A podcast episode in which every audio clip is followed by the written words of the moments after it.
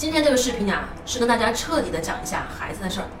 就是一个孩子一出生啊，他是一个生命，他在不断的发生发展，然后长大。没有人比自，没有人比他更爱他自己了。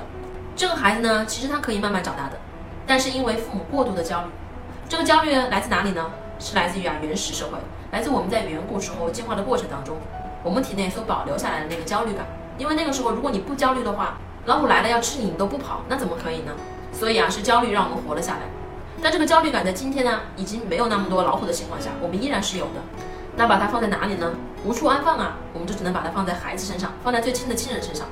然后你什么事儿都想去帮忙，什么事儿都想去干，导致的结果就是这个孩子产生逆反。孩子觉得说，哎，反正你都要管，那我就不管好了。然后慢慢孩子就会学会说，我没有自律能力。为什么呢？因为没有我妈妈盯着我，我写不了作业；因为我奶奶不追着我吃饭，我就吃不了饭。所以这个人呢，原本可以很轻松的吃饭呢、玩啊、写作业呀、自律啊。但是全部都被这些焦虑的父母和爷爷奶奶给破坏掉了，所以你管的越多，这个孩子能力的提升呢就越少。更重要的不是能力的问题，是心态的问题。这孩子从来没有找到过价值感，所以这些焦虑的父母就会越来越累，越来越痛。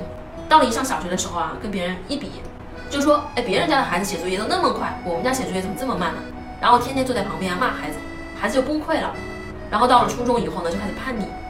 这个时候啊，大量的家庭都是周而复始的轮回。然后为什么说，哎，我们会带成这个样子呢？小时候挺乖的呀，现在怎么这么难管？就是因为啊，你老欺负他。